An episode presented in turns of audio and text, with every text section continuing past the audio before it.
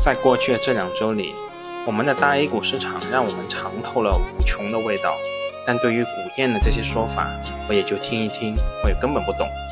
所以我还是按照自己的节奏买了不少股票。对此，也有朋友曾经提出过质疑：你怎么总有钱买股票啊？对于这次买入股票的资金来源，主要的部分来源于春节前我卖出的部分洋河股份和红利 ETF 所得的资金。我当时也说了。刀枪入库，马放南山，静待机会的出现。其次是部分上市公司已经分红所得的资金，以及我的部分工薪收入，这一块是新增的资金来源。而在本周，我主要买入了广州酒家和华侨城，这两者分别买至占总仓位的百分之三左右。除了上面两家公司以外，我还分批买入了少量的伊利股份、潍柴动力、万科 A。中国平安和格力电器。那在本周，我想跟大家一起围观一场坐庄赖账的大戏。说句实在话，对于一些从事所谓市值管理的机构和个人，我曾经也有所接触，但接触的并不深入。在很多事件中，我可能都是信息的知情方，但幕后的力量到底是如何操控的，我并不清楚。我只能看到结果，比如说在某些时刻，公司的业绩不太理想。或者出现了一些负面的消息，企业的实控人可能就会运作一些好的消息进行对冲，甚至会进行一些舆论上的引导等等。我们也经常猜测，比如说某某消息公布以后，第二天开盘以后股价会涨还是跌。可惜在多数情况下，我们的猜测都是错误的。这也许是我吃不了这碗饭的主要原因吧。即使是我知道了这些内幕消息，同样是玩不转。所以我还是乖乖的去做我的价头比较合适。不过这次既然大戏已经开幕了，我们就一起看看热闹，了解一下这个市场的另一面是如何运作的。以下的内容主要基于《华夏时报》的新闻报道，大家全当故事看一看吧。在二零二一年的四月一号晚间，深圳福田警方曾赴当地的一家四季酒店出警，事后的出警记录显示，该酒店内的两方客人。因经济纠纷发生了争执，一方暂时保管了另一方的银行卡和身份证，双方人员都被带回了派出所。那在次日的凌晨，在派出所的调解室内，这起纠纷得到了解决，一方归还了身份证和银行卡，双方和解，互不追究。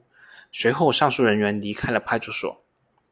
但事实上，这起纠纷涉及的很多惊人的细节，并没有在出警记录上显示。事件的两方至今也没有真正达到和解。这件事起源于二零二一年三月的某一天，申万恒源某证券营业部的人士刘鹏找到了私募基金经理叶飞，想谈一笔买卖。有个上家告诉刘鹏，一个操盘方计划让中原家居的股价一个月内涨百分之三十到百分之四十，正在找资金代持中原家居的股份，代持的费用相当可观。那在这次谈话结束以后。叶飞同意作为刘鹏的下家和中间人，去给操盘方找代持人。叶飞当时猜测，操盘方之所以找资金代持，可能是因为自有的资金不足以控盘。比如，操盘方手里有四个亿的中原家居的股票，他计划把两个亿的股票卖出来，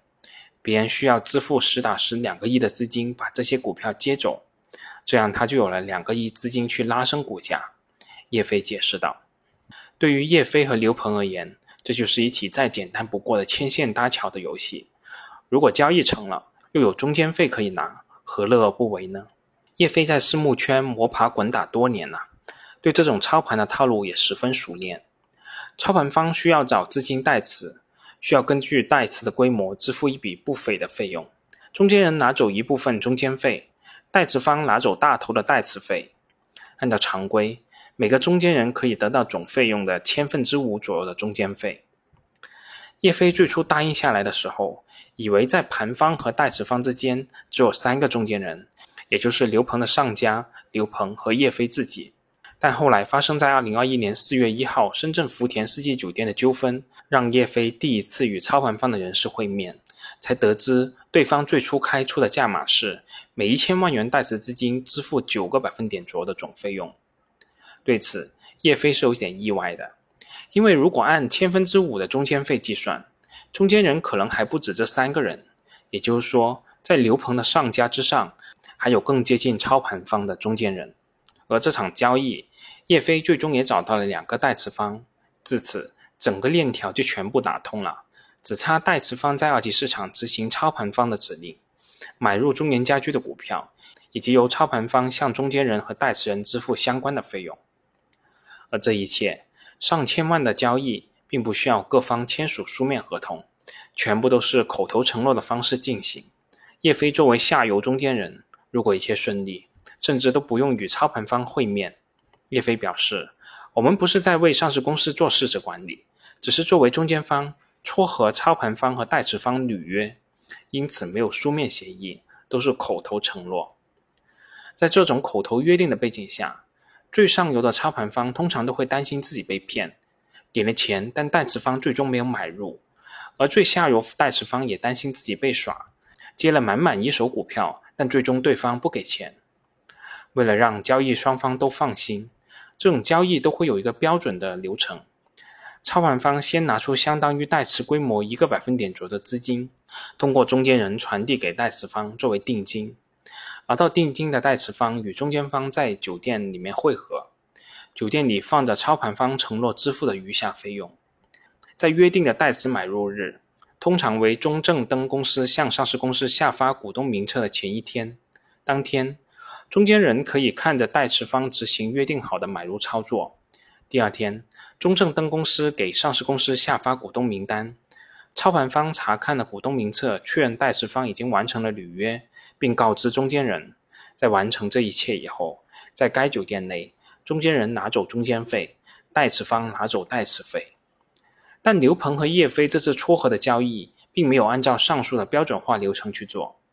实际发生的情况是。上家只是提前支付了十万元的定金，通过叶飞传递给代持方。在二零二一年的三月三十一号，代持方执行买入时，面前并没有放着操盘方余下应付的费用。结果在交易当天就发生了意外的情况。在二零二一年的三月三十一号，中原家居的股价在高开百分之五的情况下，盘中一度跌停，最终收跌百分之八点八二。这让叶飞和代持方始料不及，不是有操盘方吗？怎么没控盘呢？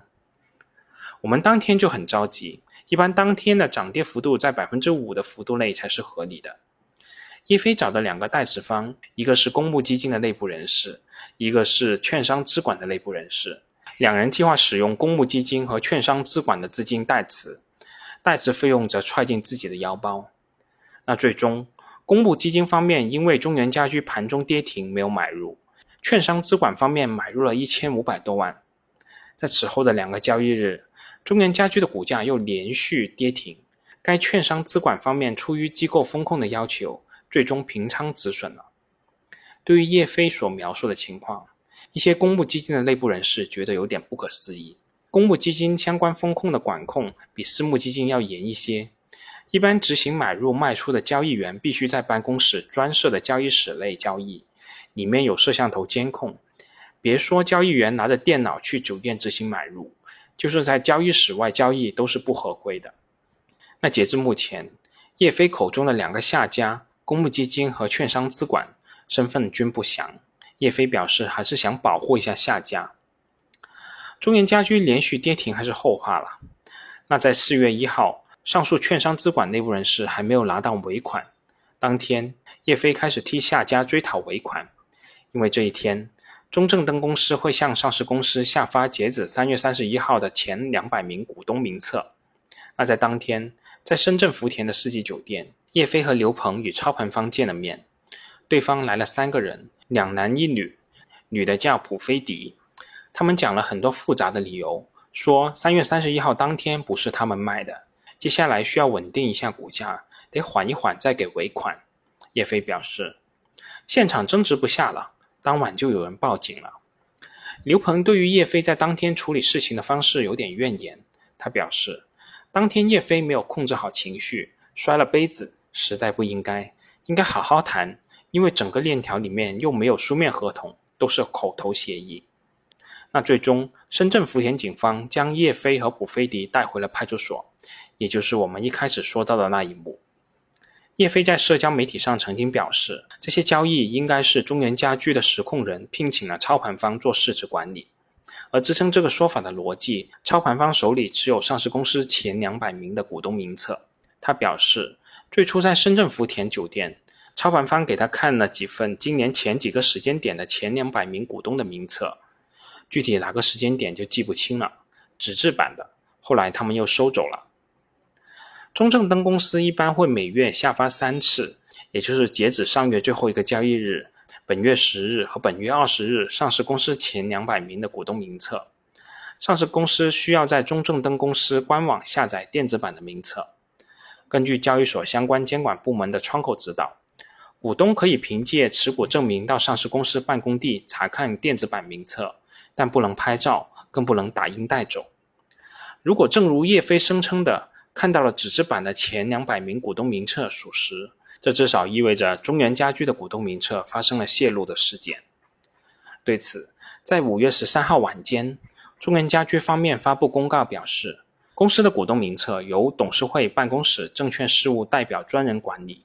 公司严格按照公司章程相关规定，在股东提供相关身份证明后，为公司股东提供股东名册的查询服务。根据公司股东名册查询登记记录，在2020年以来，有两名股东曾多次通过电子邮件查询公司的股东人数信息。公司在核实其身份证号码等股东信息之后，均予以电话联系股东，并告知查询的信息，但公司并没有提供股东名册相关文件。一名股东曾多次通过电话查询公司股东人数、前两百名持股合计数变动信息。前十大股东持股数量变动信息，公司在核实其身份证号码等股东信息以后，以电话联系股东并告知所查询的信息。在二零二零年以来，为申请公开发行可转债，公司曾向公司聘请的中介机构国泰君安证券股份有限公司提供二零二零年九月三十号合并普通账户和融资融券信用账户前两百名股东名册，曾向聘请的中介机构。浙江天策律师事务所提供提供二零二零年九月三十日的合并普通账户和融资融券账户的前两百名股东名册，二零二零年十二月三十一日合并普通账户和融资融券账户的前两百名股东名册，二零二一年二月十九日合并普通账户和融资融券信用账户前两百名股东名册以及无限售条件流通股前一百名股东名册，作为尽职调查使用。